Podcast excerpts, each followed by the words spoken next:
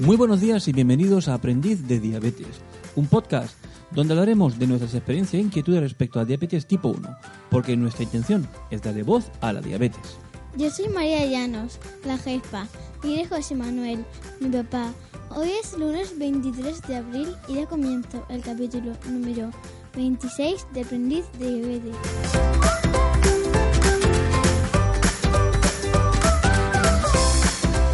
Antes de nada, tenemos que pedir disculpas a nuestros oyentes, ya que la semana pasada no hubo programa. Hemos tenido unas semanas algo complicadas y nos ha sido imposible grabar. Pero ya estamos de vuelta y con muchas ganas. Hola María. Hola papi, ¿qué tal estás? Bueno, pues muy bien, no me puedo quejar. ¿Y tú? Bueno, he tenido una semana con muchísimo trabajo en el cole y más de un día he estado y, y no he tenido recreo. Vaya, bueno, claro, es que piensa que ya falta poco para terminar este curso, pero además del cole, ¿has- ¿tienes una vida social? mm, Vaya, inmensa. Sí, sí, es que me, ha- me han puesto con Daniela.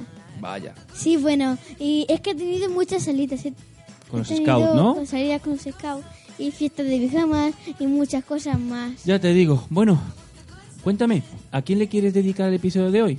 Eh, pues se lo quiero dedicar, si te parece, si lo podemos dedicar a todos los Jordis, ¿Los Jordis? Jorges Sí, y libreros, Claro. porque hoy es el día del libro. claro, hoy es el día del Se me había libro. olvidado, Pues sí, me acabo de acordar. sí, pues mira, me parece una idea fenomenal.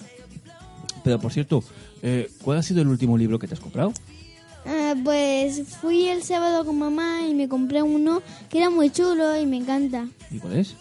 Pues es que yo me estoy leyendo colecciones. Me estoy leyendo Isadora Moon y Didi Katie. Ah, Entonces pues me compré uno de Didi Katie porque el de Isadora Moon lo dejé al final porque tenía dos de Isadora Moon y ninguno de Didi Katie. vale, vale. Bueno, pues ya está. Pues eh, dedicado queda el episodio de hoy a los Jordis, Jorges y a los libreros. Yo pensaba que era Jorgis. y digo, ¿eso, no, ¿eso existe? ¿Jorgis? Bueno, ¿Jorpis? venga, sigamos. Bueno, pues una semana más con nosotros esta su- va a venir nuestra superheroína favorita. Así es, María. Lico va a seguir tratando el tema de la insulina. En este episodio se va a centrar en la administración, zonas de inyección y su correcta rotación. Vamos a escucharla. Maribel, dale un superpaso. Buenos días a todos. Vamos a escuchar a Lico, quien tiene muy buenas recomendaciones que daros. Estad atentos. ¡Dentro audio! Hola a todos. Empieza el calorcito y los días son más largos. Cómo me gusta la primavera. En el anterior podcast hicimos una introducción al tratamiento con insulina y en este vamos a seguir profundizando. Trataremos las zonas de inyección de insulina, la correcta rotación de dichas áreas y qué tipo de agujas son las más recomendables. Las áreas de inyección recomendadas para la inyección de insulina son brazos, abdomen, muslos y nalgas. En los brazos, la zona de inyección es la parte superior y externa. Separamos 2-3 dedos desde el hombro. En el abdomen, zona inferior y laterales del abdomen. Separamos dos dedos desde el ombligo. No debemos utilizar la parte superior por el riesgo de pinchar fuera de tejido subcutáneo. En los muslos, la parte lateral externa y la parte anterior. Y en las largas, si dividimos la nalga en cuatro cuadrantes, utilizaremos el cuadrante superior externo, donde se ponen las inyecciones intramusculares. Dependiendo de qué zona, está más recomendado inyectar la insulina rápida o la insulina lenta, siendo más recomendable inyectar la insulina rápida en abdomen, brazos y muslo, en este orden, por su velocidad de absorción, siendo más rápida en el abdomen y la insulina lenta en muslos y nalgas, ya que la velocidad de absorción de esta zona es más lenta. Dato que vamos a tener en cuenta para poder realizar la rotación de las zonas de inyección. Debemos cambiar las áreas de inyección en cada pinchazo, al igual que las agujas que son de un solo uso. Yo suelo usar una regla mnemotécnica que os puede ayudar para recordar dónde inyectar la siguiente dosis de insulina. Es día par, utilizaremos el lado derecho. Es día impar, utilizaremos el lado izquierdo del cuerpo. En el desayuno usaremos los brazos, en la comida el abdomen, en la cena los muslos y para la inyección de la insulina lenta utilizaremos las nalgas.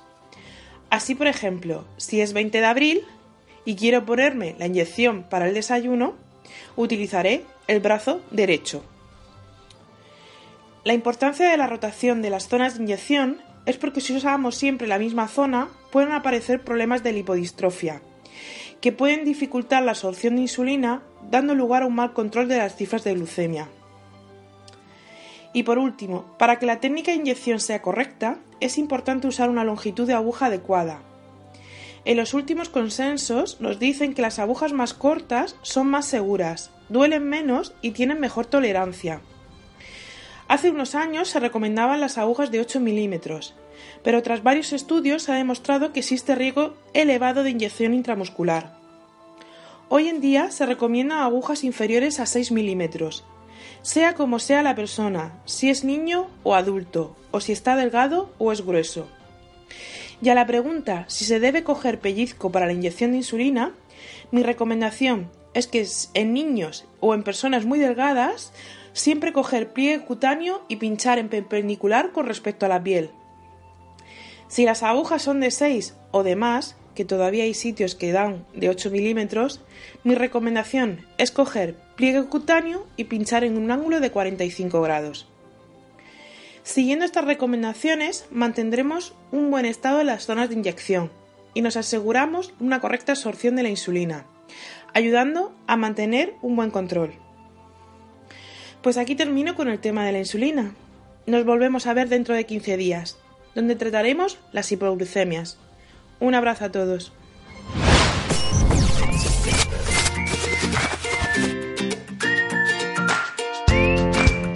Pues muchas gracias, Clico, por tus recomendaciones. Hasta pronto, Glico. Ya han pasado varias semanas que tuvo lugar uno de los eventos más importantes del año en nuestra comunidad de diabetes. Me refiero a la... Quinta edición de Diabetes Spirit Day. Pues uno de los temas que trataron fue el páncreas artificial. Tal y como se comentó, se trata de un sistema que regula automáticamente el nivel de glucosa para controlar la diabetes sin que tengas que intervenir. ¿Qué te parece, María? Pues una super pasada. Pues opino como tú, cariño. Como yo apenas tengo información al respecto, vamos a escuchar el testimonio del papá de Ferran, David, a quien le agradecemos de corazón que haya compartido con nosotros su experiencia y opinión respecto al páncreas artificial. Maribel, dale paso. Vamos a escuchar al papá de Ferran. ¡Dentro audio! Hola, soy David, el padre de Ferran, que debutó hace ya, ahora casi cerca de cinco años. Como, como todos los debuts, supongo, pues que suponen un trauma, un- una cantidad de vocabulario nuevo, desconocido hasta el momento, y una búsqueda de, soluciones y, cosas que podamos aplicar eh, dentro de la diabetes. Eh, las redes sociales hoy en día nos, ayudan mucho. Una vez consigues, o mejor dicho, diría que quizá una vez estás intentando encontrar cierta estabilidad, eh, en paralelo a ello empiezas a buscar y empiezas a ver que hay que hay cosas eh, que pueden ayudarte, ¿no? Hay bombas de insulina que pueden dosificar la insulina, eh, diferentes dosis durante el día y a la vez también hay eh, sensores que te permiten que te permiten ver la, la glucosa en sangre cada cinco minutos. Una de las cosas que más me sorprendió fue que que no existiera un sistema que uniera que uniera las, las dos cosas. Yo recuerdo años atrás en la, en la carrera estudié que, que había unos sistemas que se llamaban de lazo cerrado, de control de lazo cerrado, donde, donde el valor del resultado se utiliza para ajustar eh, la acción de control.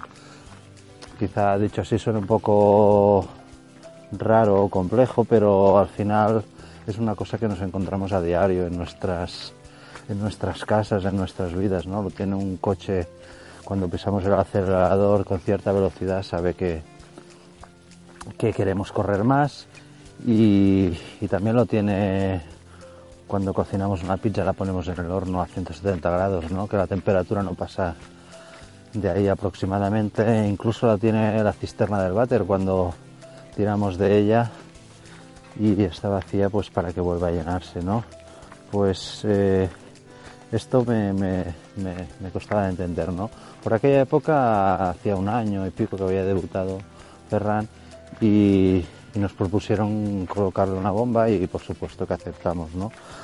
Al mismo tiempo mmm, le pusimos un sistema de monitorización de glucosa que, que vaya, para mí es, es lo principal, ¿no? Eh, saber, eh, saber qué, qué, está pasando en, en la sangre eh, es básico, ¿no?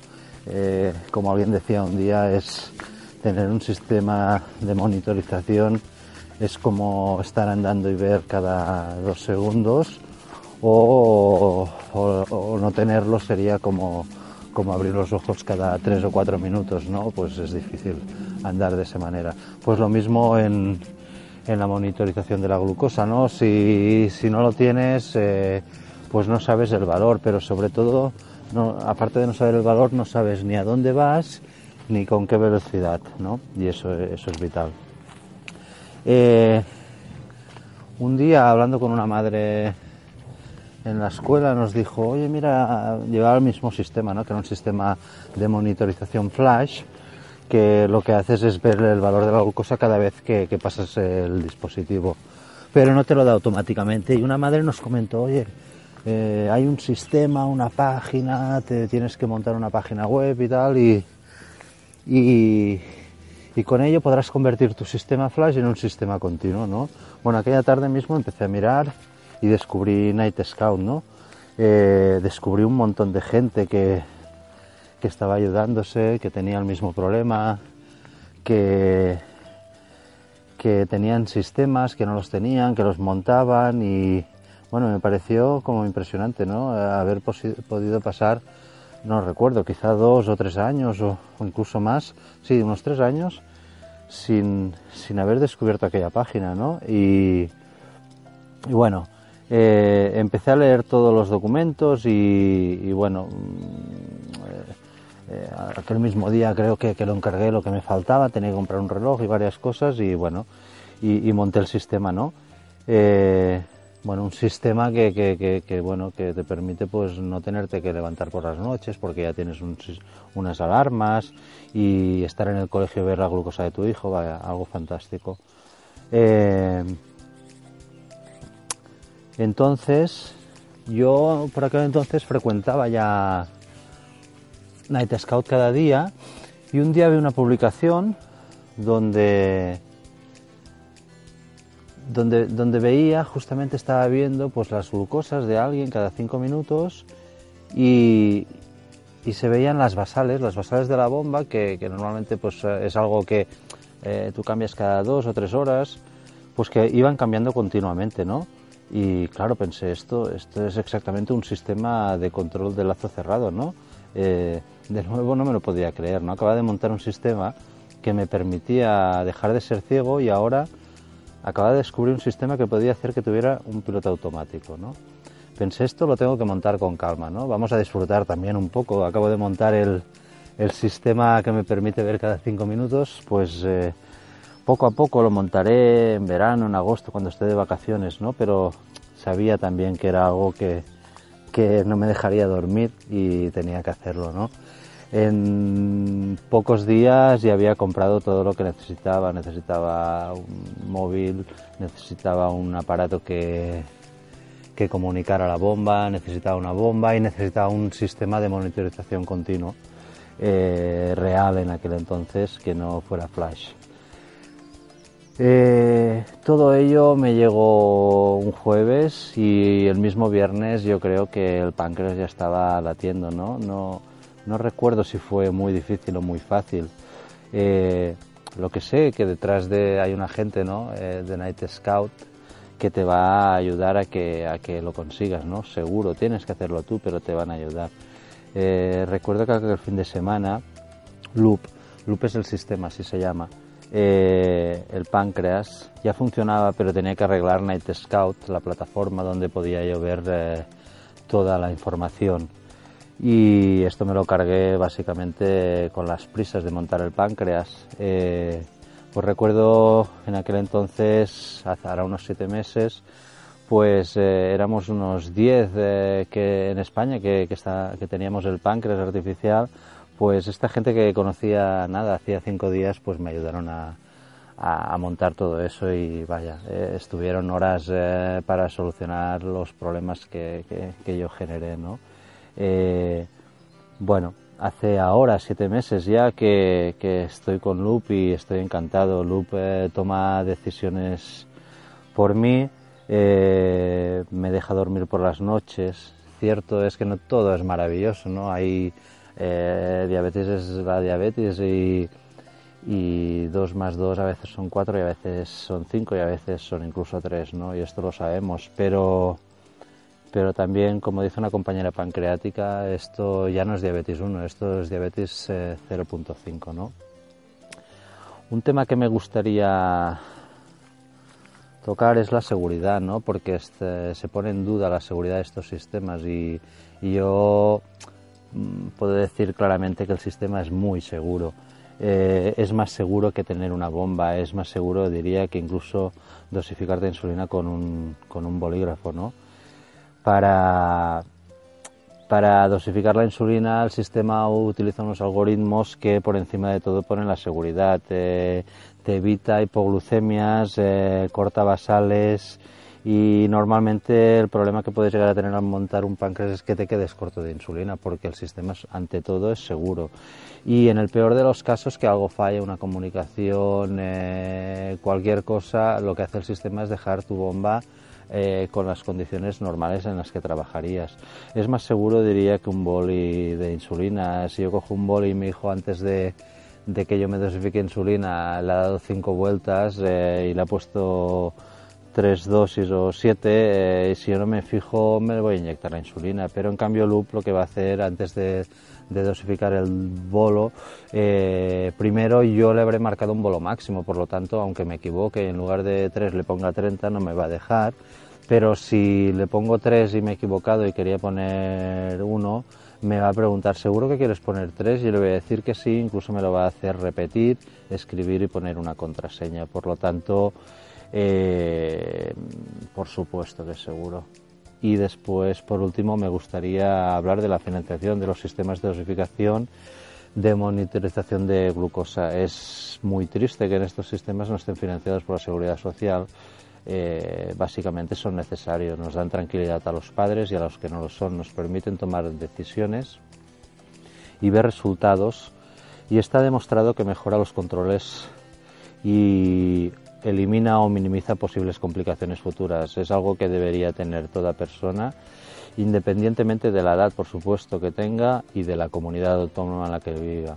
Debería tener eh, aquel sistema que mejor se adapte a parte de sus necesidades y esto no debería ser un negocio para nadie. Gracias. ¡Wow! ¡Qué pasada! Muchas gracias por tu testimonio, David. Pues sí, ya ves. El páncreas artificial es un tema alucinante.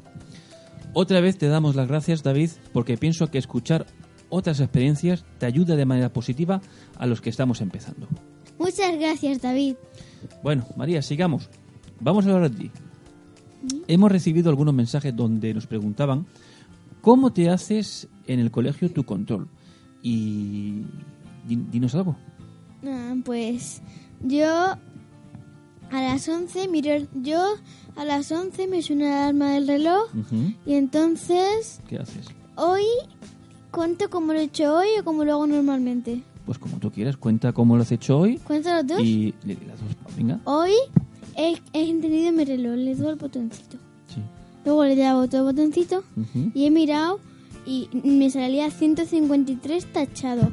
Y entonces le he dicho a mi mamá que no. Le he dicho a papá y a mamá por el reloj diminuto, que me he equivocado, que no conectaba.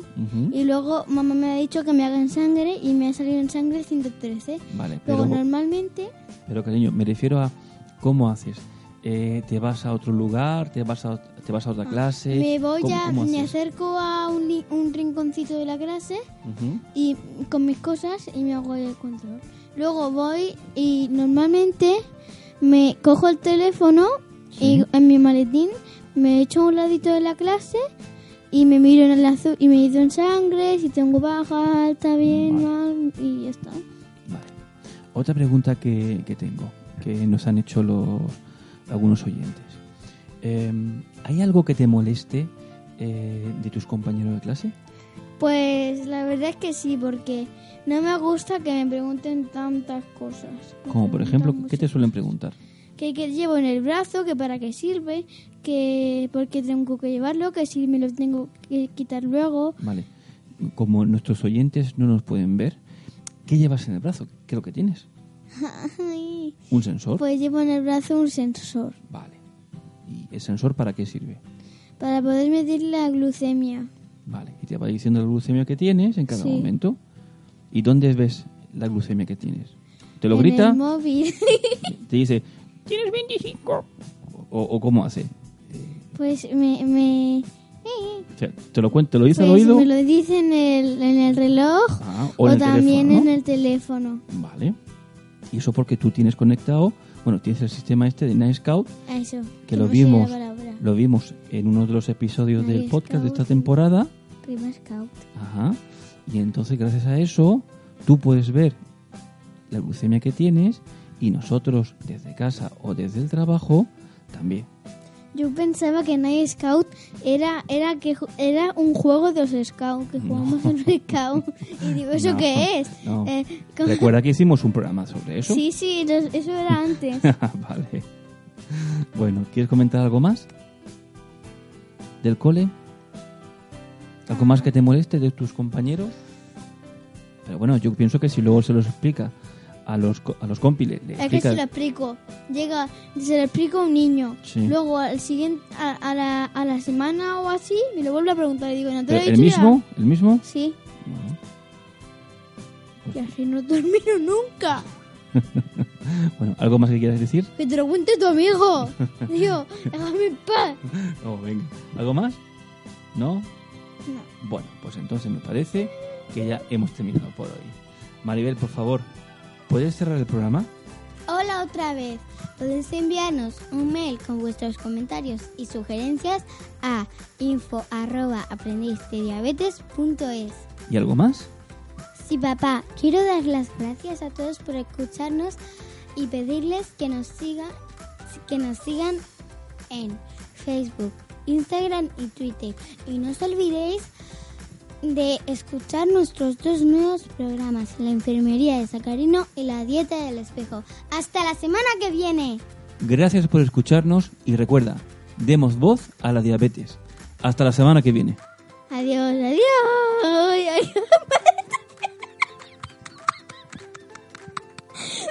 Estás fatal, ¿eh? Estás fatal.